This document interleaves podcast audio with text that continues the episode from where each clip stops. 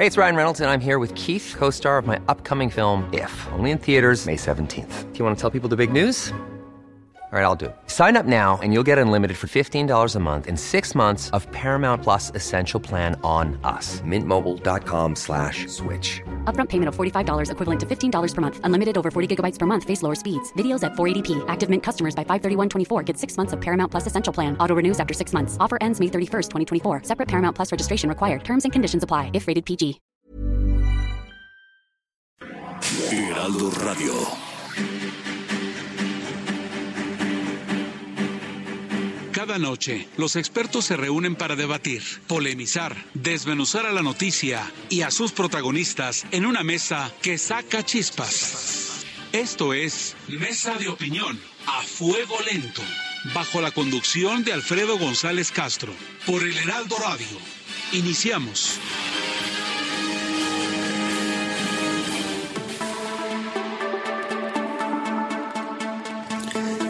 No durarían mucho las disputas si el error estuviera de un solo lado. Muy buenas noches, gracias por sintonizarnos. Soy Alfredo González Castro y este martes, como cada semana, transmitimos completamente en vivo desde la Ciudad de México por el 98.5 de su frecuencia modulada. También estamos en la ciudad de Guadalajara, Jalisco por el 100.3, además del 92.5 en Tampico, Tamaulipas. Villahermosa, Tabasco por el 106.3 de su frecuencia modulada y en Acapulco, Guerrero por el 92.1. En el Estado de México por el 540 de la amplitud modulada nos puede escuchar esta señal que nos permite llegar hasta Morelos y Tlaxcala y algunos municipios de Puebla, Hidalgo y Querétaro. También llegamos hasta el último rincón de la República Mexicana, allá en el norte del país, en Tijuana, Baja California. Usted nos puede sintonizar por el 1700 de su amplitud modulada. Como usted sabe, la mesa de opinión a fuego lento es un espacio de reflexión, sí, que busca ir más allá de las noticias del momento para debatir y analizar asuntos de la agenda pública en el ámbito de la política, la economía y los temas sociales. En este momento, el Instituto Nacional Electoral se encuentra en el ojo del huracán, sí, a unos meses de que inicie el proceso electoral 2021, que en los hechos será un referéndum para el gobierno de Andrés Manuel López Obrador. En abril próximo, Pamela San Martín, Marco Antonio Baños, Benito Nasif y Enrique Andrade van a concluir su periodo como consejeros del, del, Instituto Nacional Electoral, por lo que en la Cámara de Diputados ya preparan el relevo y paralelamente, dos meses antes de que termine su encargo, Edmundo Jacobo Molina fue ratificado la semana pasada como secretario ejecutivo del instituto, algo, algo que no fue bien visto por muchos. Vamos a, escuchar un recuento sobre lo que está ocurriendo en este momento, en este tema en particular, sobre el relevo de los consejeros en el INE, y regresamos para presentar a nuestros invitados. El proceso interno de renovación del Instituto Nacional Electoral se encuentra en marcha. Una de las primeras acciones fue la reelección del secretario ejecutivo Edmundo Jacobo Molina dos meses antes de culminar su encargo. El consejero presidente Lorenzo Córdoba argumentó la decisión por la carga de trabajo derivada del proceso electoral 2021, los recortes presupuestales con los que trabajará el INE y como un ejercicio en aras de la democracia. El siguiente paso en la renovación del Instituto Electoral es la elección de cuatro de los once consejeros en un proceso que fue detallado por la presidenta de la Cámara de Diputados, Laura Rojas, con Sergio Sarmiento y Lupita Juárez, en el Heraldo Radio es fundamental la integración del Comité Técnico Evaluador. La primera parte del, del, proceso es la integración de este comité, que está deberá estar integrado por dos personas que vengan propuestas del, por parte del INAI, dos por parte de la CNDH y tres por parte de la propia Junta de Coordinación Política. Y estos siete, estas siete personas, su trabajo va a ser pues evaluar a todos los candidatos y las candidatas y proponer a la Junta de Coordinación Política una quinteta por cada vacante. Estamos hablando de cuatro vacantes. De ahí, la Junta de Coordinación Política va a elegir a uno por, de cada quinteta y luego eso lo tendría que avalar el Pleno. Del 17 al 28 de febrero, los aspirantes acudirán a la Cámara de Diputados a entregar la documentación necesaria para ser considerados. El 24 de marzo, el Comité Técnico Evaluador remitirá a la Junta de Coordinación Política la lista de los aspirantes idóneos y el 30 de marzo la Junta comunicará a la mesa directiva su acuerdo para nombrar consejeros. Pese a los procedimientos y protocolos, el analista político Agustín Basabe afirmó con Sergio y Lupita que el INE siempre ha tenido un control partidista. Pero lo que se hacía antes y la tentación de la negociación entre la partidocracia siempre ha sido, pues uno PRI, uno PAN, uno PRD en aquel entonces, eh, o en fin, dependiendo del número se lo reparten. ¿Por qué, insisto, no cambiamos la ley para que se ratifiquen, se propongan, perdón, y se, y se elijan uno por uno? Uno y luego dos años otro, porque política no se fía. El consejero presidente del INE, Lorenzo Córdoba, se pronunció así en Noticias de la Noche con Salvador García Soto en el Heraldo TV.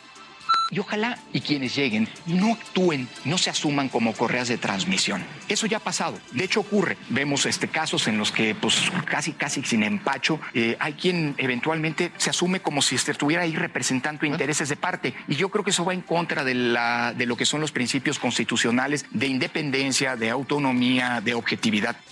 En tanto, organizaciones de la sociedad civil y de la iniciativa privada se han sumado para demandar un proceso de elección que cumpla con los criterios de legalidad, transparencia, parlamento abierto y amplia participación ciudadana.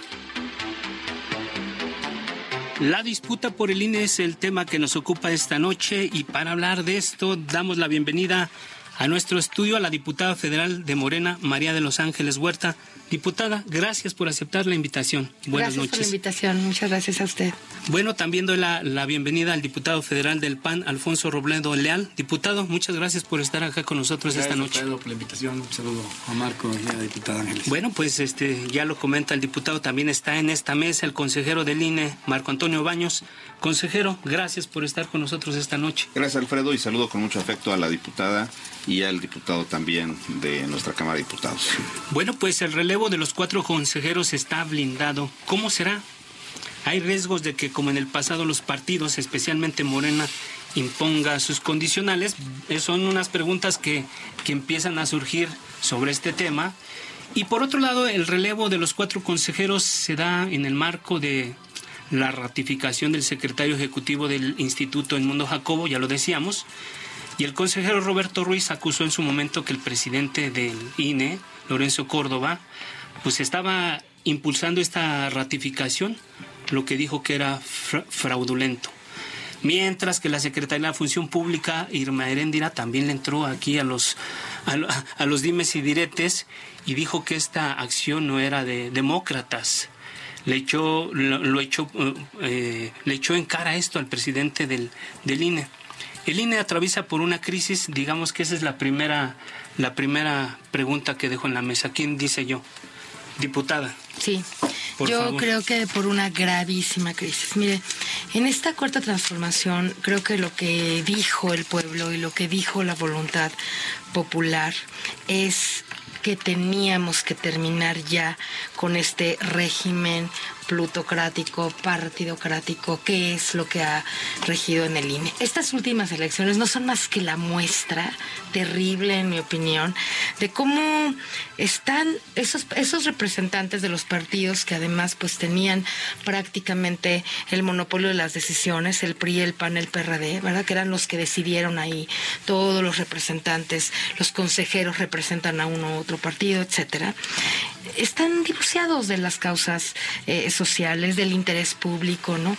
Le quitan a los consejeros que vienen, que ya todos sabemos que van a venir, cuatro consejeros, el mínimo derecho de poder elegir al ciudadano que va a ser secretario, ¿no? Este, ellos ya se van, ellos ni siquiera les va a corresponder eh, eh, eh, esta, esta persona, porque ya se van los que, los que lo eligieron, algunos de los que lo eligieron, cuatro dijo usted, se van. Cuatro. ¿no? Bueno, fue el Consejo General. quedarse- se van. Entonces ellos eligen a un ciudadano que ni siquiera, que ni siquiera, al que ni siquiera le van a pedir que, que rinda cuentas, ¿no? Es- ese es el grado, ese es el grado de antidemocracia, de vínculos que tienen ahí. ¿Cómo, cómo eligen a una persona? Faltan dos meses, qué prisas hay, si para dos meses, si faltaban dos años, te la creo, pero por dos meses no iba a pasar absolutamente nada. Creo que es una muestra más de que el INE es un partido, un, un, un organismo nadie creería ya que es independiente, dada la circunstancia esta que te platico de, del poder que ejercen ahí los partidos, que además está cometiendo error tras error. Yo creo que sí, la cuarta transformación implica poner al INE en la vista de que ya no está cumpliendo hace tiempo que no la cumple. Yo traigo 10 o 20 ejemplos para mencionarte con la función que necesitaría haber cumplido, que es una total autonomía del poder para el cumplimiento de su función electoral. Diputada María de los Ángeles Huerta, consejero electoral Marco Antonio Baños. Bueno, yo pienso que los comentarios de la diputada, ya para ir entrando en materia, son un poquito apresurados creo que no eh, tiene un análisis completo, integral del funcionamiento del INE ni del rol que juegan los consejeros electorales. Lo quiero decir con mucho respeto. No le toca a los, a los integrantes de la Cámara de Diputados, que me merecen por supuesto el mayor respeto, la designación del secretario ejecutivo. No es una elección, por cierto. Es una designación de tipo administrativo que le corresponde al, al, Consejo General del INE y que está expresamente referida en un procedimiento en la legislación. Lorenzo Córdoba, en su carácter de consejero presidente, debe proponer a las personas que pudieran ocupar las responsabilidades en las áreas ejecutivas. Es una facultad que tiene Es una facultad que tiene el consejero presidente y tiene, eh, se las pusieron en la ley los propios diputados en otros momentos. Del PRI, este, del, PAN. del PRI del PAN y también y de de Morena. Los de Morena que estaban en el PRD y que estaban en el PRI sí, también. Sí, sí. Es, es, correcto. Este, entonces, eh, eh, hay, esas atribuciones están ahí, el procedimiento se sustanció exactamente en sus términos. ¿Qué es lo que nosotros estamos haciendo en el Instituto Nacional Electoral? No es un albazo, no es un ánimo de eh, privar eh, de ninguna facultad a ningún eh, futuro consejero electoral, porque al final de cuentas, cuando los nuevos consejeros sean designados a más tardar el 3 de abril de, de este mismo año por la Cámara de Diputados, pues ellos podrán platicar con Lorenzo Córdoba la posibilidad de revisar los nombramientos. Esa, esa ese y todos los demás. Ese y todos los demás, evidentemente será su derecho. Y entonces yo no veo este por qué este ánimo de, de, descalificar una decisión, insisto, de carácter administrativo, cuando hay estas características. El secretario ejecutivo es un funcionario de orden técnico, coordina al equipo técnico del Instituto Nacional no toma Electoral. decisiones no porque esas pasan las... directamente al Consejo General. El Consejo General los consejeros somos quienes este eh, asumimos esas responsabilidades. Ahora dice la diputada no es que los consejeros son representantes de los partidos. Ningún consejero que yo recuerde en la mesa del Consejo General ha representado al PRD donde en otro momento han militado muchos de los diputados ahora de Morena. Al PRI, ninguno al PAN, ninguno no? de los de los consejeros designados antes han representado al Partido Acción Nacional o al PRI yo no recuerdo a los presidentes de los partidos o a los diputados o al presidente de la República levantando una línea para darle instrucciones a los consejeros electorales. Eso tendría que ser demostrado por la diputada y no tiene, en mi opinión, evidencias de que eso haya ocurrido así. Y nada más digo un último detalle. Venga, si consejero. el Instituto Nacional Electoral actuara eh, de manera partidaria, pues entonces este, eh, nosotros ya hubiéramos salido del instituto desde hace mucho tiempo. Es ridículo pensar que el instituto toma decisiones para organizar elecciones para favorecer a un partido, que en masa los funcionarios de casilla se van a prestar para eso, que los consejeros electorales... ¿Cuántos de los, funcionarios o empleados un millón y medio de, bueno, de integrantes casi. Y digo una última cosa, Alfredo. Los consejeros de los consejos locales, de los consejos distritales, de los soples, también se prestan a que se eh, cometan irregularidades que agravian a la izquierda, porque la diputada representa a la izquierda aquí. Me parece francamente este, eh, inaceptable y además difícilmente demostrable eh, con argumentos sólidos. Gracias, consejero Marco Antonio Baños. Vamos con el diputado Alfonso Robledo, Pucho Claro, Robledo.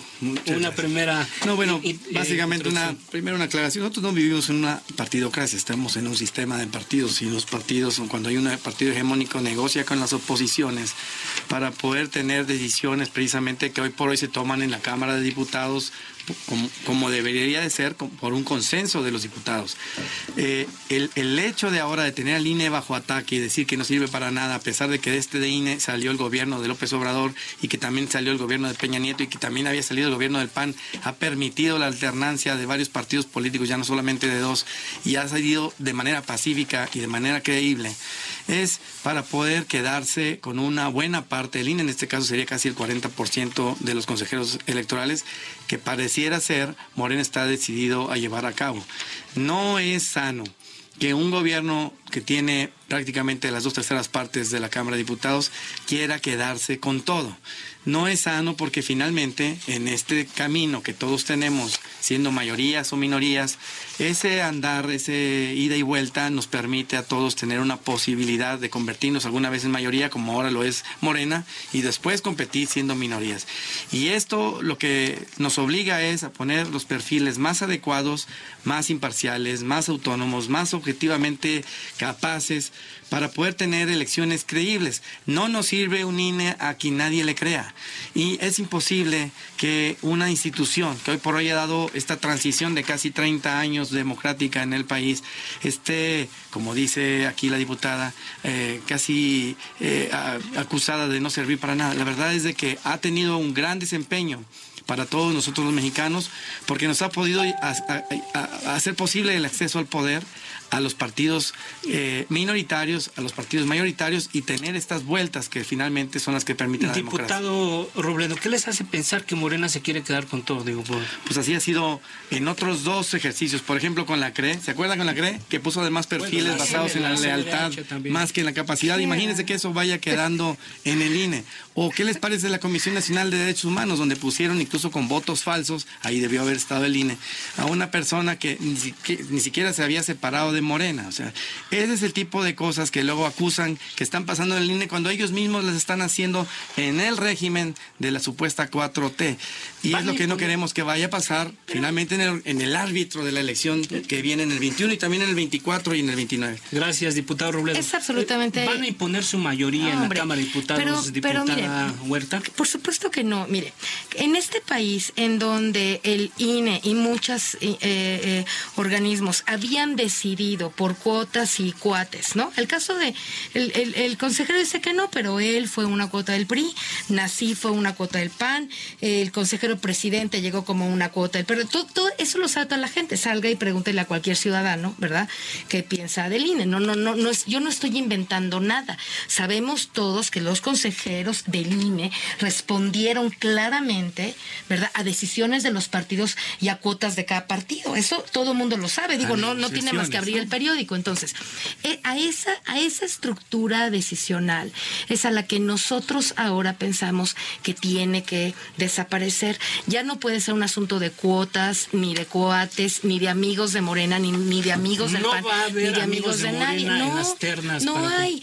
Tiene que haber ciudadanos decentes que representen la cuarta transformación, no que representen una burocracia dorada. Mire, los, los, los, los representantes hoy del INE no quieren ganar menos de los 260, casi 300 mil pesos que gana al mes. Están amparados. No, es de todo, es de cuotas de poder. ¿Por qué quieren poner al mismo secretario ejecutivo dos meses antes de que se elija otro? Pues porque quieren cubrir cosas. con esta última elección? no por eso. ¿Qué salió mal en esta última elección donde ganó López Obrador? Primero hablemos del problema que significa, no evadan el tema, eh, eh, eh, no, no evada el tema. El ciudadano que acaba de ser electo es una persona que va a cubrir por seis años más y que además no tenía por qué haber sido reelecto, va a cubrir cosas, porque si no fuera a cubrirlas, no hubieran tenido. ¿Qué prisa había? Un, empleado, un, funcionario con cuestiones técnicas que no influyen. No, no, no, no, no tan técnicas. Yo le voy a platicar una cosa para que no se hagan bolas. No son cosas tan técnicas.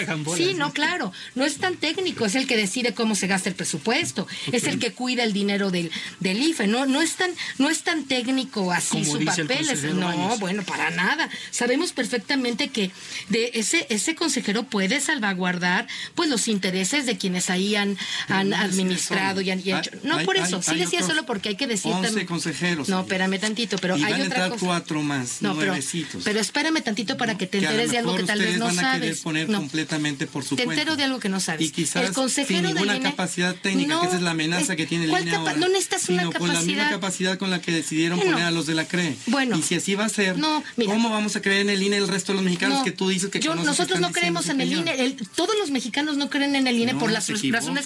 Te las platico. Te las platico. ¿Cómo es que el INE el fraude del 2006, ¿Qué pensará? Monex, este, eh, las, las, las cuotas, las eh, miles de decenas de elecciones que no han sido. Y ganaron ustedes. No, en el 2006 también ganó Y en, cuando lo de, cuando el fraude de Monex también ganó.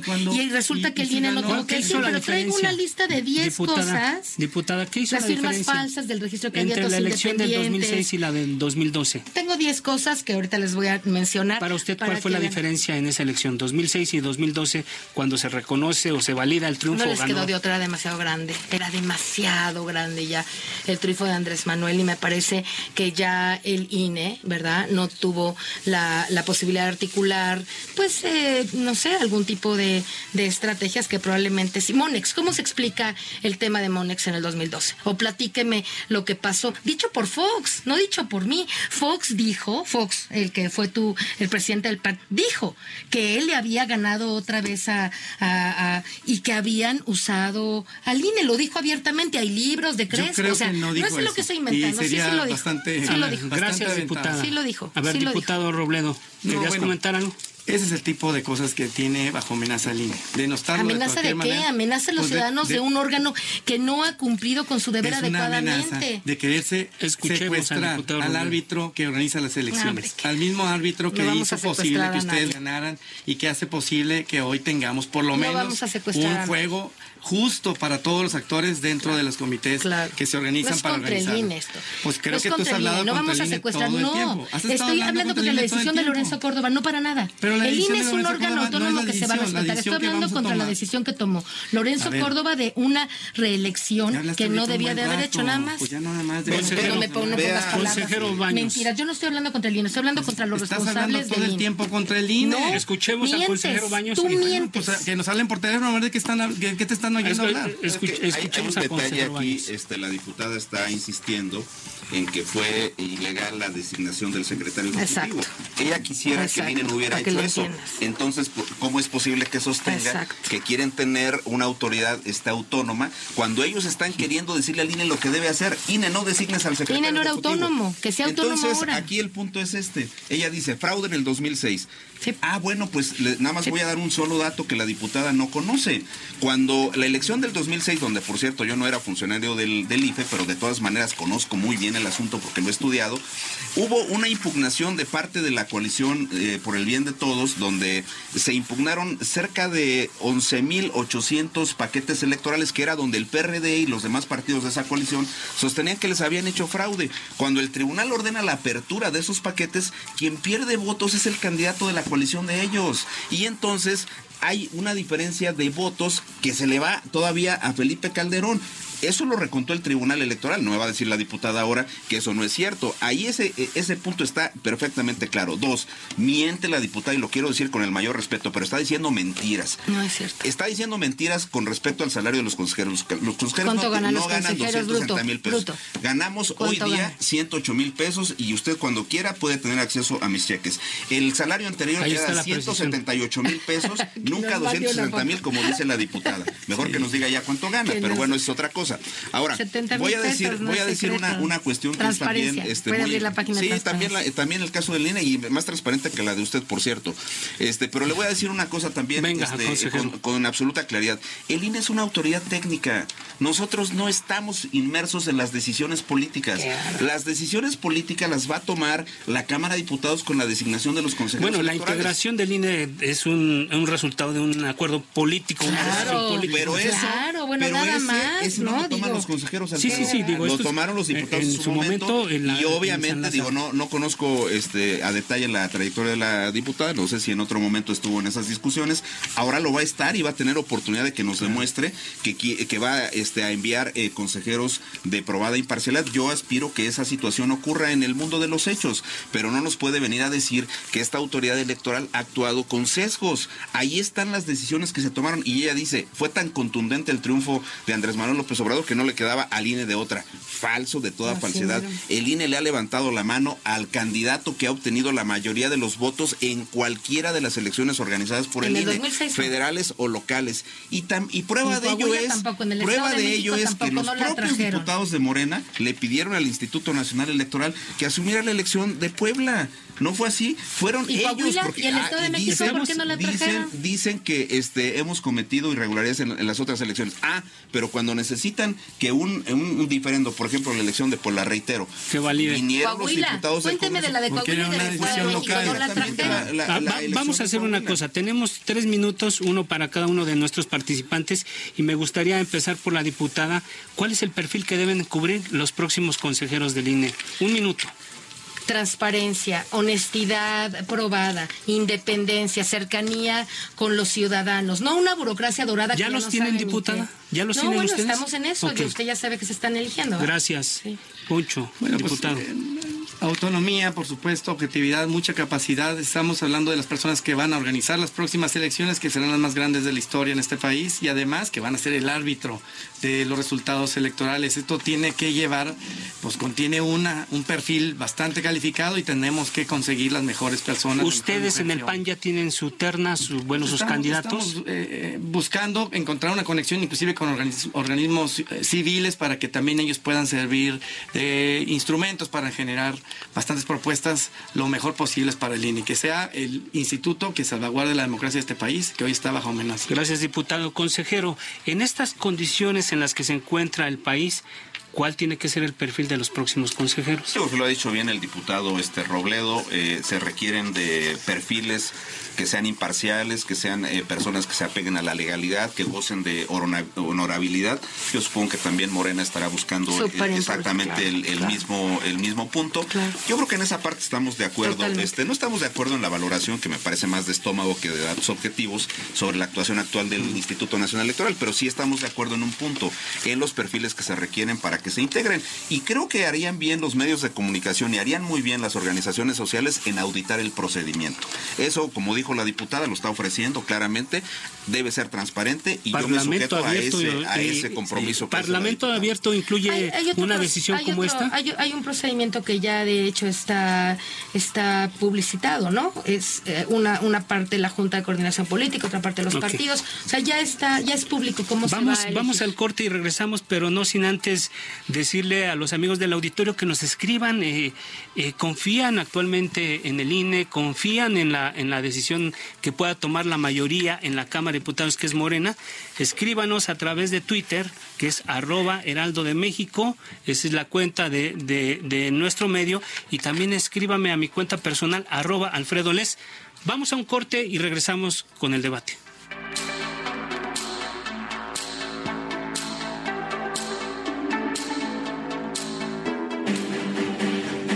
Esto es Mesa de Opinión, a fuego lento.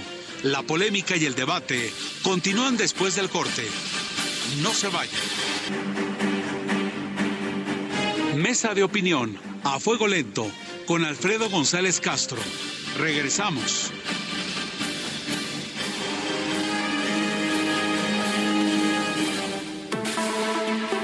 Estamos de regreso a esta mesa de opinión y ahora sí, a fuego lento porque está interesante la discusión sobre la disputa que hay por el Instituto Nacional Electoral. Bueno, agradecemos que esté con nosotros nuevamente a la diputada federal de Morena, María de los Ángeles Huerta, al diputado Alfonso Robledo Leal por el PAN, así como al consejero de línea Marco Antonio Baños. Bueno, nos fuimos un poco hablando del perfil que tenían que cubrir los, los próximos consejeros electorales. Y una pregunta directa que le hago a la diputada es, Gibran Ramírez, que es muy famoso en las redes sociales, ya se ventiló por algunas columnas que, que sería el próximo, el próximo consejero del, del INE, diputada. ¿Qué nos puede decir sobre esto? Y bueno, pues adelantar nombres porque ya por ahí están circulando varios. Yo ahí sí le voy a quedar mal, porque nosotros estamos todavía en la dinámica. En la dinámica de ser muy respetuosos de los tiempos, del proceso, de la manera en cómo van a ser las, eh, las, la selección de candidatos. Y la verdad es que yo en este momento no me voy a atrever a decirle que tenemos un nombre, porque yo no lo tengo. Probablemente haya otros ciudadanos que lo tengan, pero yo no tengo ningún nombre. Solamente tengo una preferencia para que por temas de paridad pueda haber tres o cuatro consejeras. Estaría yo muy contenta que fueran mujeres la mayoría. Hay un tema de paridad que tenemos que, que generar y en ese sentido es por lo que yo me inclino. Pero por ahorita, nombres y personas. Una, una, una pregunta más, y, y- y perdón que sea tan insistente con usted, diputada, pero bueno, en este caso ustedes son los que tienen mayoría en, en la Cámara de Diputados, que van a ser al final los que van a decidir. ¿Ustedes creen que alguno de los consejeros actuales podría repetir en el cargo? Pues no, no hay una No hay manera. legalidad, No, hay- hay exacto. una prohibición una- constitucional. exacto, Ok. exacto, exacto. ¿Y no le gusta ninguno para, para tenerlo cerca de Morena? Pues nosotros más bien creemos que la gente nueva, fresca, ¿no? Además por las definiciones claras de ley que no hay posibilidades. Lo que sí estamos planteando es una eh, eh, un- esto que Sergio, el, el diputado Sergio, una reforma para que puedan solamente durar tres años. Miren, en tiempos de la transformación en donde la revocación de mandato va a ser cada tres años, es absurdo que haya consejeros que puedan durar nueve años o más, ¿no? Eso, eso ya, ¿usted lleva cuántos consejeros? ¿Cuántos Fue, cumple además de eh, fui sido? seis años para el IFE Esa. y luego eh, la Cámara me más ratificó para el. INE. No, porque En tiene aquel mo- otras en- en aquel momento sí. Y ahora el, El IFE no tenía mismo, facultades en materia de organización de elecciones este, locales y tampoco había una fiscalización de las elecciones locales desde el INE. Entonces, En 2020 cumple 12 años, entonces nosotros lo que estamos planteando es que ya nadie, nadie tenga, después de tres años, haya una rotación de consejeros, ya no.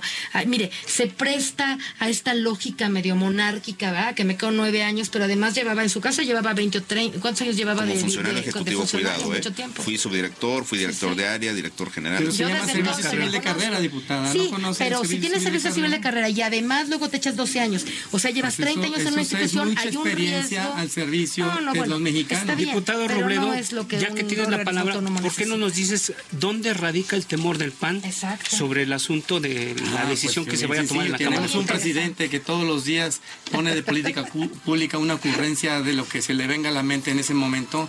Pone primero la lealtad por la capacidad de cualquiera de los organismos que hoy están redefiniendo titul- eh, personas este, a, a cargo, como el caso de la Comisión Reguladora de Energía, el Consejo de Pemex. Pusieron a fuerzas a una persona llegada a él en la Comisión Nacional de Derechos Humanos. Y qué bien nos ha va a pasar? Qué bien nos ha ido. Y al pueblo Este. Híjole. ¿No Bueno. fue algo que en su momento hizo el PAN y el PRI a- Exacto. al ninguna, tener en ninguna sobre ocasión algunos en la historia un solo Exacto. partido con el 30%, porque además están sobre representados, ha podido imponer por sí mismo a todas las personas que haya querido. Y eso es lo que pretenden hacer con estos cuatro consejeros. La amenaza tiene López Obrador de dos sopas. Una, convertirse en un demócrata con estas decisiones acertadas que hizo, por ejemplo, con el tema del Banco de México. O dos, pasar a la historia como un bufón de la democracia. Eso jamás va a pasar Que como dice que Fox no o como somos Calderón, iguales. eso nunca va a Pues, pasar. no, creo que No, como no Fox y como Calderón y como Nunca. Peña Nieto, yo creo que lleva Nunca. peorcito que todos ellos. ¿eh? No. Pero si le queremos echar, que además no fue eh, esto de que no somos iguales y fue peor que todos ellos, poniéndole al INE un cerco, poniéndole al INE un bozal poniéndole al INE un mecate para tenerlo amarrado a él Qué a sus vecinos, eso no puede pasar. Y da- Al, al- al tiempo, porque para el baile vamos y queremos saber si va a haber negociación con la oposición para poder hacer un consenso o lo van a querer imponer como han Bueno, puesto pues estas ya está aquí la diputada, vamos a preguntárselo a ella. ¿Va a haber, va a haber negociación Yo con la mira, oposición? yo escucho hablar al ciudadano del PAN y de veras, al diputado del PAN y de veras pienso, por eso perdieron tan radicalmente los partidos de oposición ahora, porque no le entendieron a nada. ¿No? Este, este sistema de partidos que tenían en el INE, que quieren que permanezca, por lo cual están peleando enloquecidamente, no va a permanecer en la cuarta transformación. Pues la y por más que partido, lloren, y por más que griten, Y- y, por y más que critiquen, en eso no va a pasar. El. INE se va a democratizar. El INE hoy sí va a ser un organismo autónomo, hoy sí va a tener una presidencia que se rote, hoy sí va a tener consejeros independientes que no dependan de lógicas de poder ni plutocráticas de ninguna manera. Y vamos a reformar este, vamos a transformar este país, incluido a los organismos que no fueron capaces realmente de representar los organismos de los, los, los intereses de la sociedad. Ahí tengo muchos ejemplos y se los puedo dar sin. ¿Dónde está el riesgo, consejero Baños, sobre el tema de la autonomía y la independencia del INE con una decisión a rajatabla, con una imposición? ¿Qué están previendo ustedes? Bueno, pues que el efecto que la diputada quiere inhibir, porque además advierto buena fe en su discurso, ella quiere inhibir, dice, en su lógica, que haya una dependencia del gobierno, pero bajo ese procedimiento que se ha ensayado en otras instituciones, se va a generar exactamente el efecto inverso. Y voy a decir una, una situación que me parece eh, de fundamental importancia. Dice la diputada que quieren este, democratizar al Instituto Nacional Electoral, que no exista la partidocracia que hay ni la representación partidaria que hay. Bueno, pues hubieran cambiado el método. Si eso, si es lo que ellos quieren hacer, hubieran cambiado el método, porque ya no hay manera de hacerlo. no, porque están siguiendo las mismas reglas. Y hay un detalle que sí es muy importante y que la diputada no ha mencionado, pero lo voy a mencionar. Hubo eh, una propuesta para modificar dentro de la iniciativa de reformas a la ley electoral que planteó eh, mi amigo el diputado Gutiérrez Luna, eh, se planteaba la modificación del grupo técnico que hace las, las entrevistas. Este que se va a formar por dos del INAI, dos de la Comisión de Derechos Humanos y tres por la, dos de la Junta. La propuesta decía uno del INAI, uno de la Comisión de Derechos Humanos y cinco de la Junta de Coordinación Política de la Cámara de Diputados, donde Morena es mayoría. Entonces, ¿cómo es posible que me vengan a decir que hay buenas intenciones de modificar? Yo, yo asumo que como servidor público pudimos haber tenido un mejor desempeño, pues que nos demuestre en dónde estuvo el sesgo, pero y, entiendo que todas las instituciones públicas tienen oportunidades de mejora, sin duda alguna, pero ¿cómo quieres mejorar un procedimiento, o al menos en el discurso de la diputada, cómo quieres democratizar a una institución, su lógica, no la mía, eh, de, del INE, cuando tú dices, modifícame de entrada al grupo técnico que va a hacer las entrevistas y dale dos más a la Junta de Coordinación, donde claramente Morena es mayoría. Eso no es así, eso era un esquema de control, se lo dije al propio diputado Gutiérrez Luna, no abuso de que él no está presente, lo he conversado largo con él. y, invitar, pero no y, este, y hemos planteado estas cuestiones. Y la otra, la otra situación que me parece de fundamental importancia, se equivoca, diputada, no hay voceros de los partidos en el INE. Representantes, no, yo no dije voceros, no, dije representantes sí hay porque la ley dice que cada partido tiene no los representantes de Morena ahí. No, pues ya me imagino, si no, no tendrían este los esquemas de, seguimiento. No, también hay de Morena, ¿eh? Claro que si, si esa es su lógica, pues entonces mejor revisemos el caso Bueno, digamos, para que no haya una confusión, los partidos políticos en el INE sí tienen representantes, pero no son los consejeros electorales. Tienen un diputado, senador y tienen además un representante del partido que no está en los grupos parlamentarios. Pero los, consejeros no, representan. pero los consejeros son cuotas, en teoría, pero todos sabemos y supimos y vimos y vivimos como una ahora no va a haber cuotas, dice usted. Lo sabemos. No va a haber cuotas. ahora, ahora, la pregunta ahora sería, este, ¿habría cuatro de Morena entonces? Queremos un arbitraje confiable Vamos a hacer una Pero No se trata Eso es la transformación del país. Sí, exacto. Les duele, les duele porque les gustaba cómo estaba. Pero nosotros de Morena. queremos un arbitraje confiable, austero, democrático. Ahorita no hay un arbitraje democrático. Si fuera democrático. Ahorita no, hay un INE que controle no ustedes, es lo que hay. imponer a un ciudadano, nada más así de, vamos a hacer las elecciones en seis horas. Unas elecciones que en seis horas decidieron, queda nuestro secretario ejecutivo, ganó, bye bye. Esa es la mejor demostración de que quieren que manipulación brutal. que nosotros no decidimos. Pero si Lorenzo no tiene por qué decidir lo que quiere la sociedad. No, espéreme tantito. Es atribución del Consejo General y es una designación administrativa. Administrativa. No, es una elección. Claro que sí. usted, usted, como diputada designa a los consejeros, no al secretario ejecutivo. Cuidado, ¿eh, diputada? No, a mí me queda claro. Y hay un detalle que yo quisiera ver ya en el 12 mil millones que hay un, hay un detalle que es importante. Cuando estén los nuevos consejeros, a ver qué hacen con los datos personales del padrón. Se los van a llevar al gobierno para que emitan la cédula de identidad. que los 12 mil millones que le dimos de presupuesto al INE lo administre su amigo. Y por eso en seis horas organizaron unas elecciones que tenían que haberse eh, eh, decidido en dos meses cuando hubiera los nuevos consejeros. Toda la sociedad de eso están enojados, fueron a la calle. Nada más una, pregunta, Una, una pregunta, una pregunta.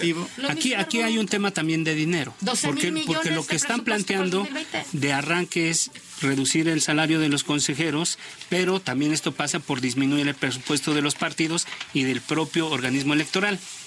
Esto es lo que sigue después de, que Morena elija los cuatro. El presupuesto está asignado. Eso es el, tema del, dinero a los partidos se va a dirimir después. Yo estoy hablando del presupuesto asignado al Estado Nacional Electoral. Pero la pregunta viene, la pregunta viene porque si este es el principio de empezar como a, debilitar a a reducir el financiamiento. No se, trata, de debilitar, se trata de darnos cuenta que no necesitamos ya. En, cuatro, en cinco años se gastaron 80 mil millones de pesos en la desconfianza brutal que generó este país. El costo, costo de la operación del por eso, instituto. ¿Qué significa? un, grave tema de desconfianza.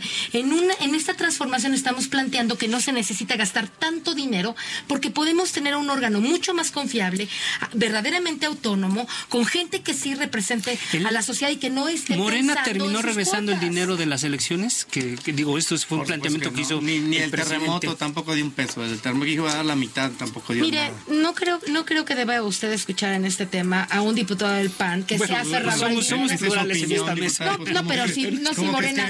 pero no y si plural, si Morena. Pues que estás no hablando de. Morena, estás hablando del dinero Morena de no Morena, dio tú ni un peso de, PAN, ¿no? de lo que dijeron que iban a dar del terremoto, no Dio dieron un todo, solo lo que peso. tuvo, dio todo lo que dijo que dio, nosotros no mentimos, gobernamos con la verdad y con la las transparencia absoluta. Sí, Así que no crean te que el. León, so- el, el León no es No, el de la misma condición que el. León se cree Pero lo que estamos hablando, que que es lo, impor- diciendo lo importante es, el INE hizo unas elecciones que no debía de haber hecho, ver, perdieron diputada, legitimidad. le damos la palabra se al diputado. ¿Cuáles equivocó Lorenzo, se equivocó esta, ¿Cuál esta elección? elección del secretario ejecutivo. decisión, confundida. esta decisión. Ah, bueno, sí, peor tantito, una exacto. designación Esta del órgano designación de de- gobierno del del INE, presidente, del presidente consejero, él, pero decide el presidente consejero a la persona, luego lo pone, lo somete a, A votación, votación. pero tiene ocho amigos. Entonces, si tienes ocho amigos y lo sometes a votación, No, es, pues prácti- es, es un esquema simplista. Si ¿Por no qué lo en hizo si así? no Entonces, ¿por qué lo hizo tan de rápido? ¿Por qué no se Dice- esperó? Dice, la diputada. ¿Por qué no, no se esperó dos ocho amigos. meses? No, bueno, es que no conoce el funcionamiento del Oiga, ¿por qué no se esperó dos meses? Nada más pregunta. Si no son sus amigos, entonces ¿por qué no se atribución del- esperó dos meses a que tuvieran solo dos consejeros? Nada más. Pues es que hay que leer un poquito cómo funciona en abril, en abril. de. Vamos a darle la palabra al diputado Bien. Poncho Robledo. A ver. Hay ¿cuál es atribuciones el- muy claras en el INE Exacto. y hay decisiones que puede tomar el presidente, están en la ley precisamente para agilizar la toma de decisiones. No todo es por tómbola como le hacen allá en Morena y de hacen así por tómbola porque no se ponen de acuerdo nunca. Si debería de haber un INE serían dentro de Morena para que podamos tener en todo caso claridad de qué va a pasar con ustedes, si van a ser demócratas o van a quedarse con todo. Porque eso es lo que está sucediendo en este momento. Todo el- la discusión acerca del INE es radicada en la amenaza de cooptación que tiene eh, López Obrador para el, el instituto que finalmente organiza las elecciones y es el árbitro de las mismas. Y sí se trata de poner a las mejores y a los mejores hombres y mujeres para que puedan tener garantizada por lo menos la credibilidad de que estas elecciones que vienen el 21 puedan ser justas, limpias, transparentes, objetivas, etcétera, etcétera. Eh, ahí es donde radica el punto. Si la diputada está ensañada con un señor que pusieron porque dentro de las atribuciones lo pudieron designar La un poco sociedad, antes. no la diputada, la sociedad. La sociedad. Yo no he escuchado a la sociedad decir nada, es más, a lo mejor ni está Oiga. pensando en línea, nada más usted y Bueno, yo para empezar, yo creo que ni saben muchos cómo funciona, Sí, pero bueno, vamos a, vamos a concedérselo, diputado. ¿verdad? En todo caso, lo que quiero decir es, hagamos un esfuerzo para que el consenso prive en esta en estas próximas semanas y poder poner a los mejores perfiles. ¿Tienen fe ustedes de que sí va a haber consenso con Morena? en no hemos tenido consenso nunca con Morena. Eso no sucede en la Cámara de Diputados actualmente. Eso no va a pasar. Pero hagamos un esfuerzo entre toda la sociedad mexicana para que presionemos a Morena en ese sentido y que su presidente les mande una instrucción a los diputados de que dejen a los mejores perfiles, por lo menos, que le debemos a escoger entre lo mejor para que nada más queden cosas mejores o las personas mejores y no puedan poner simplemente a los lealtades eh, pues, de, de- de López Obrador. Consejero, ¿cuál es el riesgo que enfrenta la democracia mexicana ante esta situación? Pues es una, una, un riesgo muy grave donde lo que yo estoy escuchando, y lo voy a decir también con claridad, pero igual con respeto, pero la diputada lo que nos está planteando es que quiere un INE que responda a los intereses del presidente de la República y del grupo parlamentario de Morena. Yo jamás he Que le planteado llamen el, eso. el tele- el- Jamás levanten el teléfono y entonces los, los consejeros hagan lo que, lo que se dice. Y sí, y le voy a decir por qué creo que... Yo no he este, planteado eso, que- consejero. Hay que tener cuidado de poner en mi boca cosas que no he dicho. por qué creo que sí. Eso lo puede hacer en el INE, Porque pero mire, no este, yo pensaba que Bueno. con su muy respetable trayectoria en las organizaciones sociales, que usted la tiene,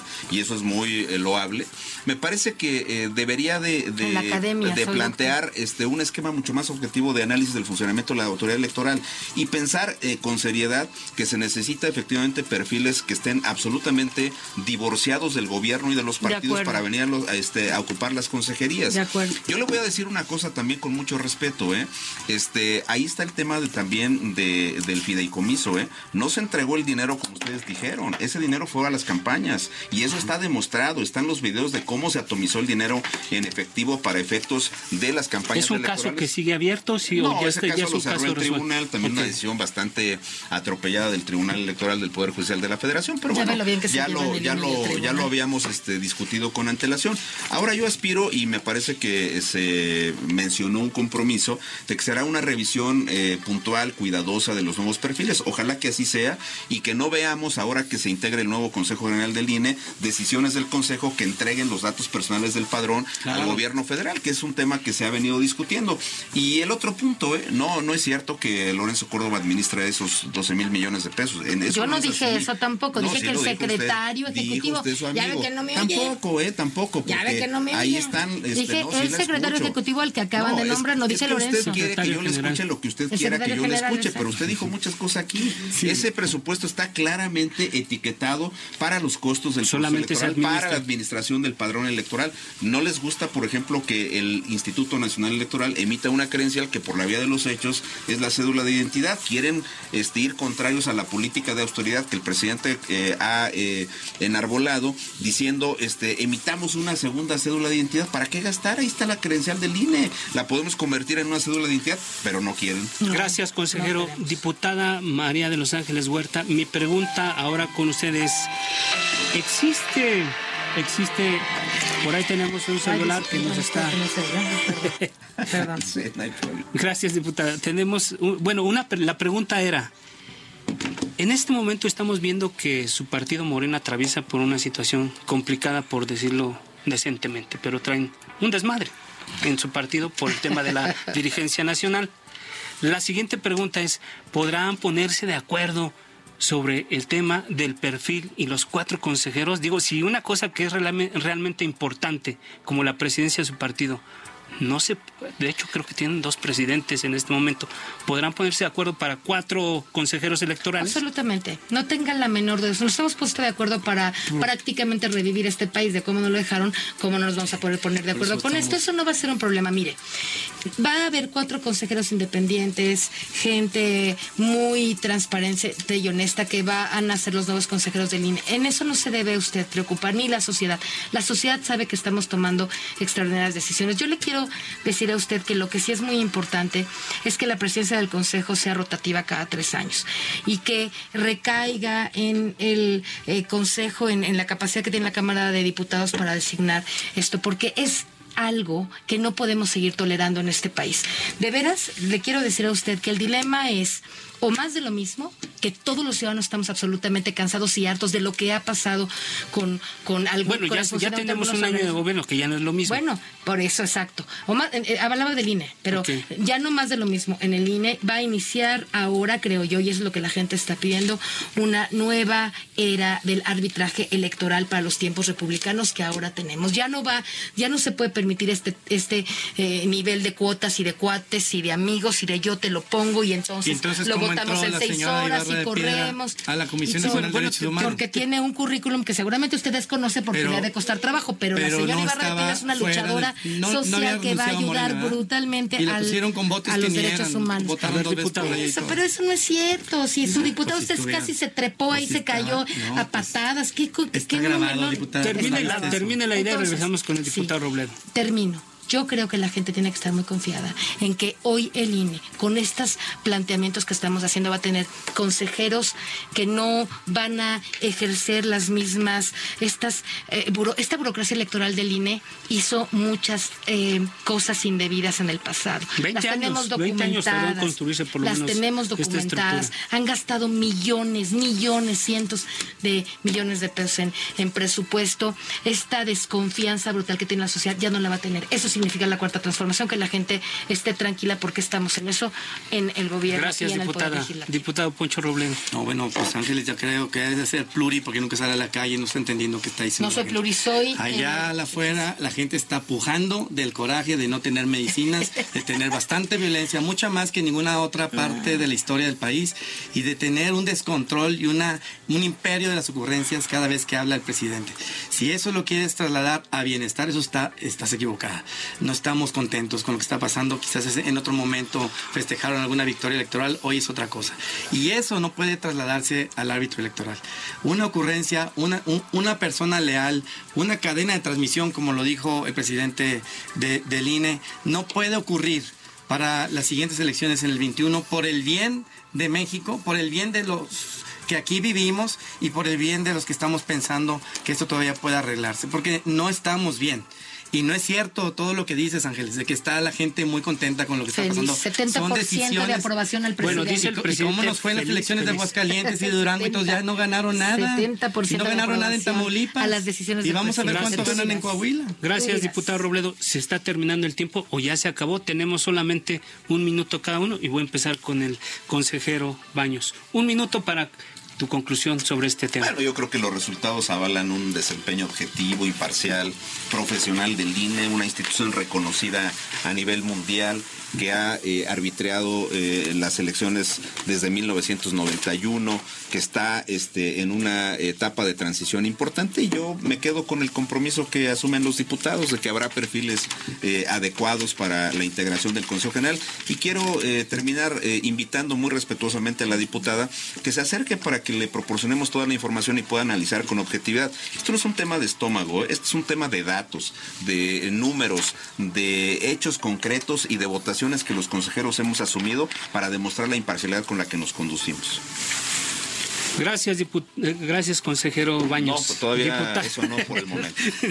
Diputada Ángeles, por favor, un minuto para Muy contenta de, de, estar, eh, de formar parte de este, de esta cuarta transformación y decirle a la gente que es lo que nos importa a todos, que estamos en desacuerdo con la decisión de esa, eh, con esa decisión que se tomó recientemente en el Instituto Nacional Electoral. Estamos absolutamente convencidos de que vamos a poder transparentar y modificar las prácticas a veces mafiosas de, algunos organismos y que en este momento sí, ahora sí vamos a construir un verdadero instituto capaz de garantizar elecciones transparentes. En eso estamos trabajando el gobierno y los diputados y que no haya ninguna duda de que eso va a ocurrir muy pronto. Gracias, diputada Huerta. Alfonso Robledo, diputado del PAN. Sí, claro, pues Primero agradeciendo la invitación nuevamente. Hay una hay un documento que circula de Transparencia Mexicana de recomendaciones para poder tener este proceso de la, selección de, eh, de, los mejores perfiles lo más transparente posible. Yo creo que hay que abrazarlo.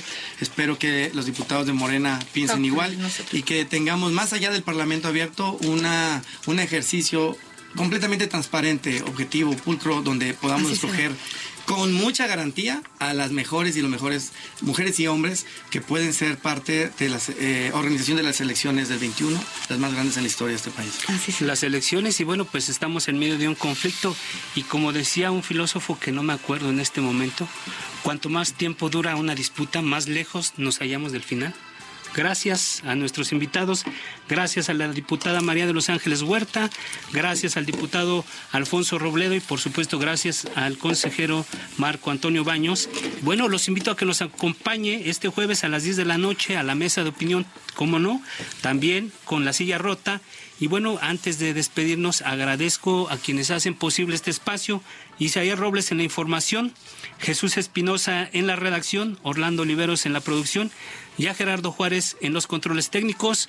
Muy buenas noches y nos escuchamos el próximo jueves.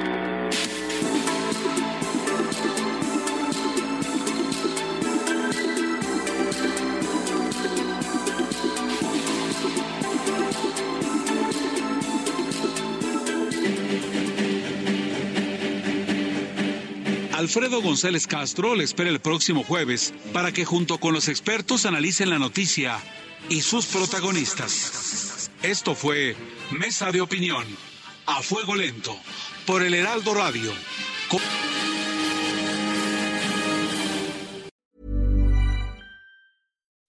When you make decisions for your company, you look for the no-brainers. If you have a lot of mailing to do, stamps.com is the ultimate no-brainer. Use the stamps.com mobile app to mail everything you need to keep your business running with up to 89% off USPS and UPS. Make the same no-brainer decision as over 1 million other businesses with stamps.com. Use code program for a special offer. That's stamps.com, code program.